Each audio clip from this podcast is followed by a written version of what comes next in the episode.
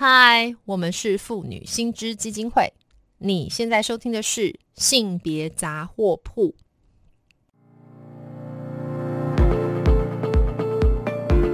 从新闻看性别。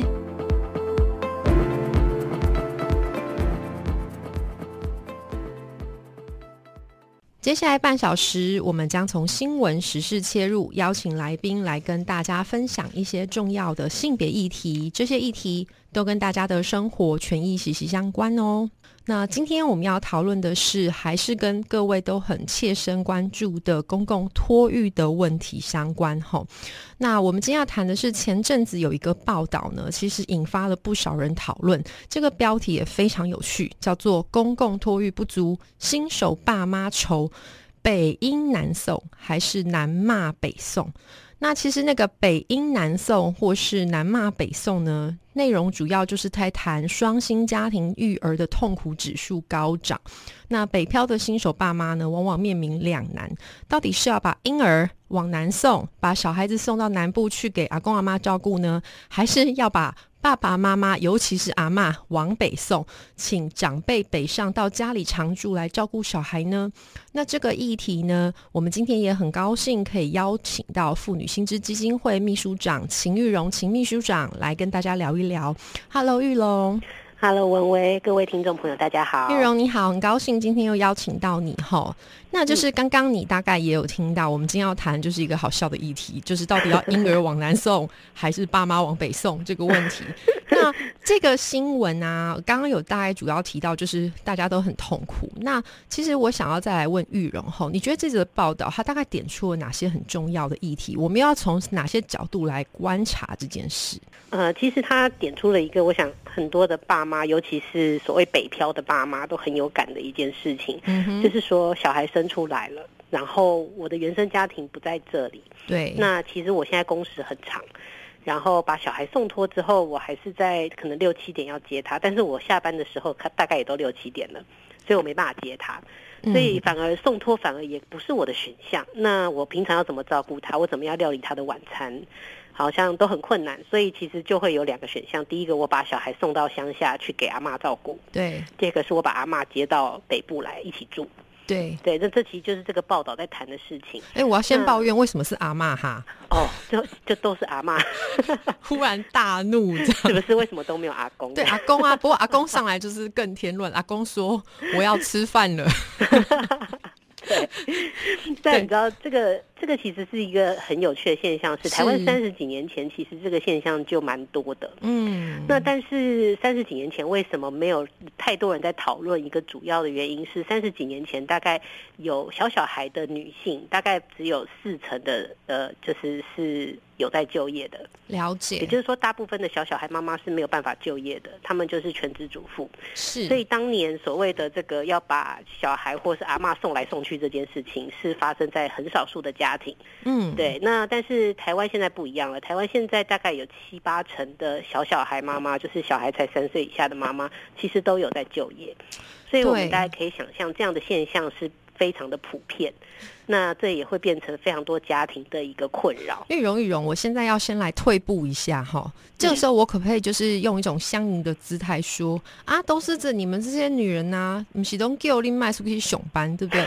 您起码都哀哀叫，对不对？自自己要争取独立，然后现在又哀哀叫，这个带小孩本来就是女性的天职啊。这个这个这个玉荣，你 怎么看这种论述？哈，哦，带小孩绝对不会是女人的天职。嗯，对。那我们其实大家都知道，也以我们先不要讲性别平等好了，讲近年的这个婴幼儿发展的相关研究都指出，就是说小孩基本上就是跟最跟他最亲近的人亲近。对对，那过去都是妈妈为主，但是如果今天他是一个爸爸，他跟他比较亲近，他也是会跟爸爸比较亲近。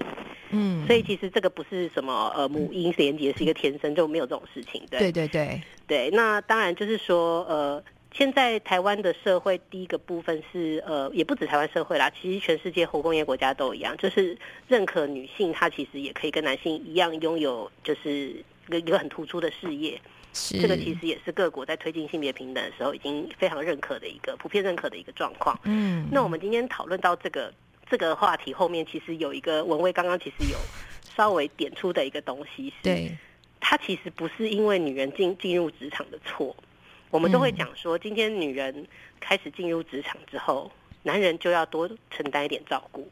嗯，这个其实是一个互相的关系。对，那因为而且我们现在在常常在谈台湾这个低薪高工时的问题。我们大家都知道，现在有生养小小孩，哎呀，很多都是得靠双薪家庭。对不起，你讲的太文绉绉了，让我再用乡民的语言来打扰一下。你的意思是不是说，见鬼了？现在大家薪水就是这么低，然后物价就是这么高。老实说，没有双薪家庭，到底要怎么样去生养一个小孩？是这件事吗？是，这是一部分。对，另外一部分其实要讲的是，哎，我们的劳健保都要破产嘞，我可能老年没有退休金，那我现在不好好自己赚钱，我要靠我老公养嘛？那他万一哪天不想养我了，我是老老年要怎么办？对，就算我不生小孩，我也要有自己的工作啊。对，就是这个是一个，就是大家都必须要为自己的老年生活做准备嘛，吼，对不对？所以其实好像也不只是就是说现在立刻现在就要参加一集。以后爱拍光爱物件，咱嘛是爱先传哦好。大概而且我也觉得我很有工作能力啊，我在职场上不会输男人。那我为什么不能有自己的工作？绝对是，绝对是。那所以其实刚刚拉回来，我不多问了啦。其实就是说，玉荣刚刚提到这个有几个重点，然后我也稍微在呃。呃，提醒观呃听众朋友一下，其实这个报道哈里面非常有趣，大家可以上网去查一下，里面有蛮多有趣的一些案例。比方说，有一位二宝妈张小姐哈，她就是刚刚玉荣提到的长工时的双薪家庭，那没办法，她只好把小孩子送回台南的婆家去照顾。然后另外一个则是育有两子的王小姐，那她就是也是玉荣刚提到，那没办法，就是连煮饭都不可能，然后工时又很长，没有办法准时回家，结果她就是请婆婆北上一起住。然后呢，这件事情再加上我们的托育很贵，好，然后可能品质又不是很好，每次只要听到这些虐婴虐儿事件。就让人很紧张，所以在这个情况下面呢，再加上刚刚玉荣也提到哈，有很多的妈妈在过去可能不是在职场上，那随着现在有更多的就业的需求，甚至是说女性也想要自己为自己工作的能力去找到一个表现的场域，所以就变成说这个问题越来越严重。好，那。这一连串看起来就是大家都在谈问题嘛，对不对？好，这个问题看起来就是无解啊，看起来一直绕圈圈。那我们妇女心知到底就这样子，育儿家长面临的困境，哈，我们有没有提出一些政策建议？还有政府目前有没有做出任何改善呢？玉荣，可不可以请你告诉大家？呃，我们当然会觉得政府的政策还可以做的非常多。对，那第一个部分其实是说，哎，大家会觉得，哎，这个现象有什么关系呢？那很多家庭就是这样的选择啊。那但是其实这里面有两个问题需要去思考。第一个是，呃，它其实反映我们的公共托育并没有好好的承接这些家庭，那我们的职场环境也没有办法承接这些家庭，所以必须是阿妈来带。但这其实也是一个性别问题。那为什么阿妈都已经一辈子照顾？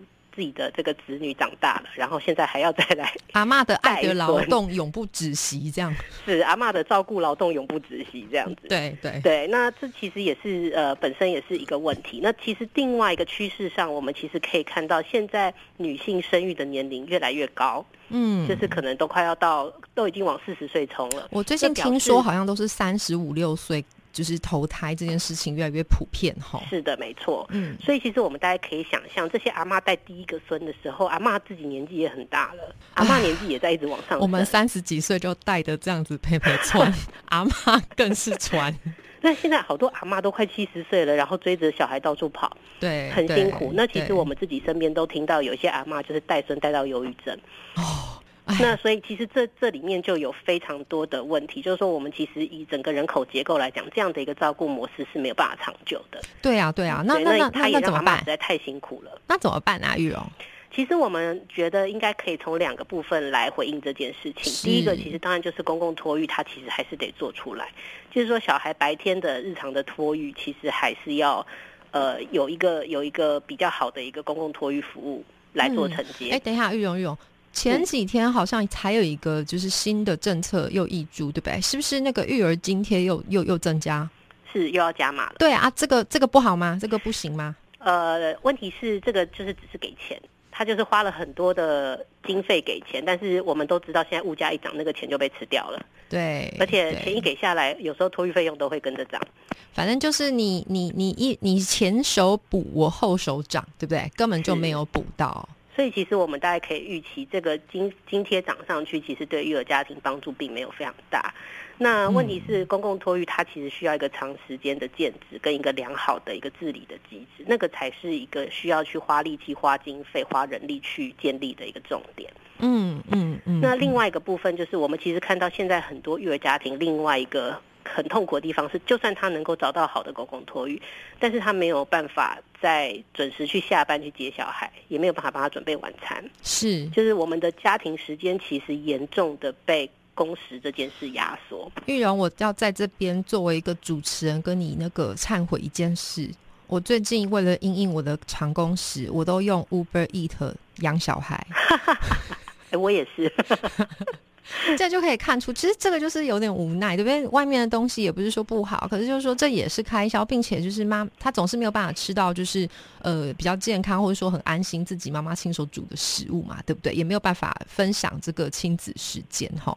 是，而且其实应该是说，很多爸爸也都还不做，还是不做饭呢、对，这也是另外一个，而且我们看整个工时的问题，其实我们大家可以发现，男性的工时其实平均比女性更长，它就有一个副作用，就是它变相的鼓励男性不要来参与更多的照顾工作。可是玉人，我觉得这个蛮有趣哈。你就说男性的这个统计说更长，这里面到底是因为传统女性因为生养了小孩就自动缩减工时或选择短工时的工作，还是真的就是说男性真的工时比较长的？这个这个可能我们要讨论一下。不过，因为我要稍微来讨论一下，问一下，就是说，诶，其实我记得，因为你谈到这个长工时的问题，好像有另外一则报道哈，这个报道。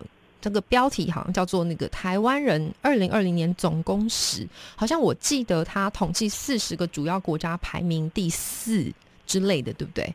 是，那像这件事情，玉荣你又怎么看？然后还有，对，刚刚被我打岔了，就是说，其实我们托育，你刚刚也提到说，这个呃托育政策公托它的建制需要一些时间，那但是现在缓不济急，我们就是工时这么长，那怎么办？就说我们呃妇女薪资也好，或者说各个公共团团体啊也好，有没有什么样的建议或是政策上面的一个呃倡议呢？呃，其实呃，台湾的工时那么长，呃，不一定是我们每日平均工时好像比人家长很多，我们稍可能比人家稍微长一点，但是其中有一个关键是我们一整年算下来，台湾人可以使用的假非常的少，嗯，这件事就会拉长我们看起来在总工时上看起来会比其他国家更长。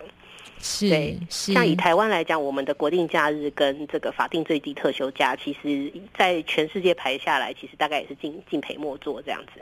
对，假很少，而且我前几天才有注意到，好像比利时这个国家已经率先改为周休三日。呃，哦是对对对，那那我我也跟那个听众朋友说明一下哈，这个我手上刚好有个数据哈，这个统计资料显示说，这四十个主要国家排名第一的是新加坡的两千两百八十八小时，再来是哥伦比亚。它是两千一百七十二小时，第三名是墨西哥两千一百二十四小时，台湾是多少呢？两千零二十一小时耶。那这件事情，我我也要问一下，哎，有没有可能其实是劳工也想加班？呃，劳工也想加班，背后其实通常会有一个共同存在的因素，就是我们的薪水太低。要我们的点烟了，薪水太低，要所以劳点烟了。工当然想加班，因为我要赚钱，不然我连泡面都吃不起啊。对对对对，小孩奶粉钱就是这么贵，是，所以其实他呃高工时跟低薪是一体的两面。是那基本上我们其实会认为说，第一个你先增加这个呃孕产照顾的假，把这个制度完善。对那这个制度完善有几个重要的方向，就是第一个呃，请这些假要尽量不扣薪水。是，那不扣薪水这个部分，蛮多的国家现在的做法其实是政府建立制度，由公共的财源去去补贴那个薪水。了解了对，解，那另外一个做法呢，它其实蛮重要的是，我们要改变我们的职场文化。我们现在很多职场文化都会觉得，哎，好多孕产的照顾假你都可以请，但是问题是你一请了，你就影响到你的升迁。哦，那这件事情对男性来讲尤其打击特别沉重，因为男性是绝对不敢请的，因为我们都知道我们的职场还是很不平等。没那错没错，以一个家庭的经济的安全来讲，都会先确保这个男性是可以升迁、可以加薪的。了解，所以就是应该先说啦，就是说，就算今天有这个假，我们先说法定的假放下去之后，常常也是看得到吃不到，对不对？好，就担心说会掉了工作，或者说会有一些问题。那更何况就是如果是男生跟女生，比方新手爸爸妈妈，那要去请这个假的时候，男生是更不敢请，是这个意思吗？是没错。嗯，那这背后是文化，还是刚刚玉荣有提到？哎，我我可不可以再多说一点？就是说，哎，是因为就是爸爸还是主要的收入来源，担心就是说他请这个假会影响到他的工作，是不是？是没错。嗯，所以其实我们在制度的设计上，第一个要尽量不影响他的收入。那第二个就是说，要设计出更多鼓励男性可以请这些假的一些呃诱因。对，那这个诱因除了呃薪资不能扣太多之外，它其实也需要一个职场文化的改变。嗯，就是我们的职场文化实在太强调哦，一个好劳工就是一定要配合雇主去加班。对，没错。那其实这个文化在其他国家的职场文化不一定是长这个样子的。是，但尤其但这些国家其实经济都比我们好好很多。他们其实基本上会尊重这个劳工下班时间，它就是一个私人的生活时间。对，那工作不应该去打扰他的私人生活时间。但其实，在台湾是相反的，我们觉得老板有什么事就马上叫你做这件事情，好像是很正常的。嗯，没错，下班也在接 line 啊，这个还蛮常见的哈。是，对对对。那所以其实玉荣有提到，就是说反而，哎，我觉得这里面很重要，要画一个重点。玉荣刚刚提到的事情是说。这个高工时背后，其实也是代表一个低薪资的一个结构。那这样子的一个结构，再加上就是说，两性现在都必须要去职场上工作，或是想要寻求对外工作的机会的时候，就会造成我们刚刚拉回来这个小孩子照顾托育的问题。然后，如果公共政策又没有跟上来，就会很大的麻烦。那所以，玉荣，我要来再来问你，那我们妇女薪资。就这些议题，总共我们推出了哪些重要的主张呢？呃，其实第一个非常重要，就是我们希望公共托育可以持续的增加。嗯，那我们如看的话，其实我们希望目标能够达到公共托育占八成。那另外一个呃重要的一个部分，是我们希望孕产照顾假的这个制度能够更完善。那呃这个部分，我们其实会希望说，这个孕产照顾假都尽量不要扣薪水。那我们未来可以来设计一个统一的裁员。就是可能由政府来支付，或者是政府支付一部分，雇主支付一部分这样的制度，来让它更完善。是是是，所以可不可以再多说明一下，什么叫孕，什么叫产，什么叫照顾假？它的意思？哎，我记得其实现在好像已经有检，就是给付，好像有一些就是去产假啦，或者说孕期去检查身体啊什么之类的这个假，那跟薪资推出来又有什么差异啊？呃，其实现在我们是有产假，但是爸爸也有相应的陪产假。是，可是我们知道陪产假天数非常的少，嗯，那很多爸爸其实反映他们不敢请。那它背后就是反映，就是说我们制度上其实就不支持他去请这个假，我们制度上不支持他去参与这个孕产的过程。是，可是其实我们看到很多的国际上研究都显示，孕产过程爸爸参与很重要，因为这会让他跟这个小孩生出来之后关系更紧密，而且让母婴的健康程度会可以表现得更好。是是是，所以好，那这个孕产照护假，我们如果能够推出的话，其实我想，呃，玉荣我可以理解成说，我们还是希望说，让爸爸跟妈妈都可以拥有一个余裕，就在工作之外，他可以有一个心思，把它放在就是即将诞生这个小生命以及孕育他的这个过程，是不是？是的，没错。是是是，而且其实我我想要补充一个部分，是就是大家不知道有没有注意到，我们有一个儿少权益保障法。儿少权益保障法是的，它规定就是说，呃，六岁以下小孩不可以独处。对啊，不然他的监护人是有法律责任。对的，没错，没错。可是大家不知道有没有注意到，我们所有的职场给家长的孕产照顾假里面，只要小孩超过三岁，老公是所有请的假都要扣薪水的。对，换言之就是说，他预设一个，反正你生了小孩，一定会有地方送嘛，对不对？不然你就会使这个劳工限于，就是从三岁到六岁以后，他的想象就是说一定有地方去。可是现在的问题是说去哪里，还有去得了哪里？去得了哪里？家长安不安心？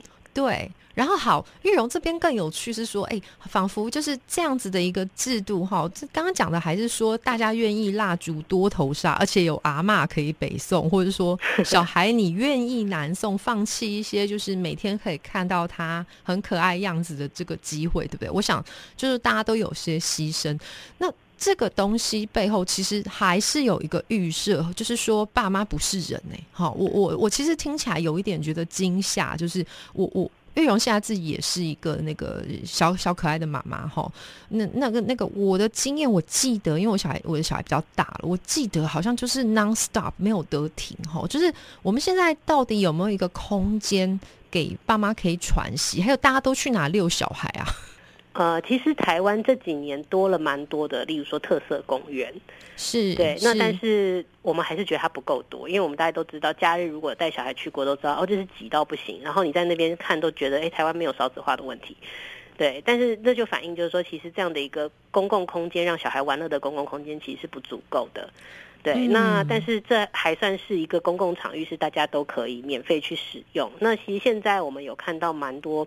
商业式的一些零托服务啊，或是亲子饭店活动等等，这些就是家长得花大钱，对啊，很贵耶，好像对不对？是，那这样其实就不是每个家长都有呃办法可以去使用这样的一这样的一些呃服务或是设施，所以其实我们呃在呃公共的一个设施上，其实还蛮缺一些。玩乐的一些呃地点啊，或者是呃一个比较完善的临托服务这样子。了解，所以这样看起来就是说，哎，看起来政府好像还要再多加把劲，对不对？就是说，一个是我们的公共托育，第二个是价要足够，然后要能够做到让企业里面工作的劳工敢去请这个假。更重要事情是，也要给爸妈一些可以免费遛小孩的空间嘛，对不对？是对，而且其实这阵子又加上疫情，我猜想这个玉荣自己也是妈妈，你可不可以说看是在放假期就这段时间疫情的时候，你都怎么遛小孩啊？呃，疫情去年真的很紧张的时候，就是都关在家里，那怎么这个当然很多家庭就会变得很辛苦，尤其是小小孩。呃，他没办法讲道理，他很生气，然后你就每天在跟他大眼瞪小眼，然后承受他的情绪，那这个过程是蛮辛苦的。是，而且如果又在居家上班的话，这个就非常的可怕哈。是，对，好啊，今天真的非常谢谢玉荣来跟我们分享。那我们会非常期待说，妇女新知或是其他的团体持续的在这个就是公共托育的政策上面有更进一步的政策的一个呃一个倡议。那今天非常谢谢玉荣哦。嗯，谢谢文威，谢谢。拜拜，拜拜。那如果听众朋友对于今天谈到的性别议题有兴趣的话，可以到我们妇女新知基金会的脸书粉专按赞追踪，或是 follow 妇女新知的 IG 网站，也可以小额捐款支持妇女新知，继续争取权益哦。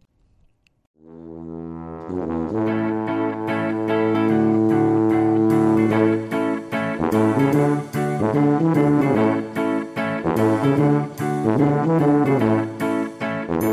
you.